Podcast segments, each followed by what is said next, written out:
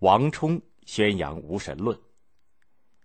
正当班超奔波西域，保护丝绸之路畅通的时候，东汉又出了一位宣扬无神论的思想家，名字叫王充。王充出生在一个贫苦的家庭里，吃不饱穿不满，更不要说读书了。但是他从小勤奋好学，想尽办法向别人借书看，以增加自己的知识。有一次，他到都城洛阳去，经过书坊，就忘记了身边的一切，一本接一本的阅读起来。书坊的老板对他说：“小伙子，你已经看了一天书了，到底要哪一本？”王冲吃惊的抬起头来，不好意思的说：“对不起，我没钱买书。”书坊老板问道：“你既然没有钱，为什么还要来书坊呢？”我来这里想看些书，王冲说：“这么匆匆忙忙，一本接一本的翻阅，你看得进吗？”书坊老板问。当然看得进，我还能背出来呢。王冲自信的说。书坊老板不信，说道：“如果你能背得出哪一本书的话，我就把这部书送给你；如果背不出，以后就不许你再到我这儿来白看书了，行吗？”“行啊，行啊。”王冲一口答应。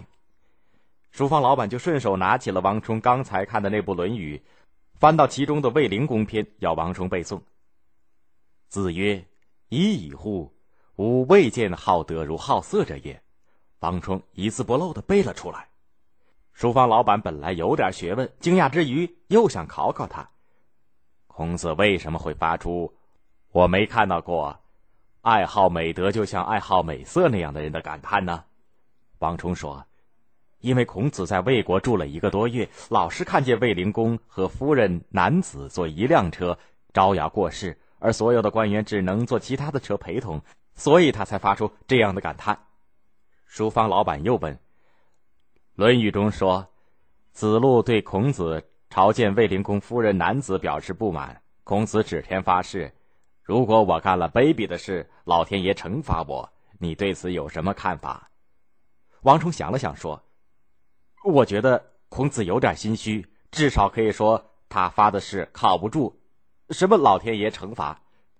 谁看见过老天爷呢？”世上根本就没有老天爷，孔子却又根本不存在的老天爷惩罚自己作为誓言，怎么能够让人相信呢？他还不如发这样的誓：说如果我干了卑鄙的事儿，让雷打死我，让火烧死我，让水淹死我，让房子塌下来压死我。我想孔子用老天爷发誓还是有一定道理的吧？你难道不知道天人感应吗？书坊老板问。天人感应的观念完全是错误的。王充侃侃而谈：“天是自然，而不是神。比如说，天没有嘴巴和眼睛。如果天是物体的话，应该和地相同；如果天是气体的话，应该和云相同。不会有嘴巴和眼睛吧？天既然没有嘴巴和眼睛，就不可能有感觉和欲望，当然也不会有什么意志，包括不会奖赏或惩罚谁。”书坊老板和王充谈了很久，深深的感到这个年轻人不简单。后来，王充当过几任的小官，还是坚持宣扬无神论，经常跟人辩论。有人说，好人会得到天的保佑，坏人会得到天的惩罚。王充反驳说，如果天会奖赏好人，惩罚坏人，为什么不让好人长寿，坏人早死呢？有人说，人死之后会变成鬼，同样有知觉，会找仇家报仇。王充反驳说，人死之后。没有了精神，没有了思想，连躯体都烂掉了，怎么会变成鬼呢？如果人活着的时候睡着了，精神还在，形体也在，但是他对周围的事情却一无所知。死人精神消亡，躯体腐烂，更不可能有什么知觉了。人死变鬼的说法完全是鬼话。王充把无神论的思想写进了他重要的著作《论衡》当中。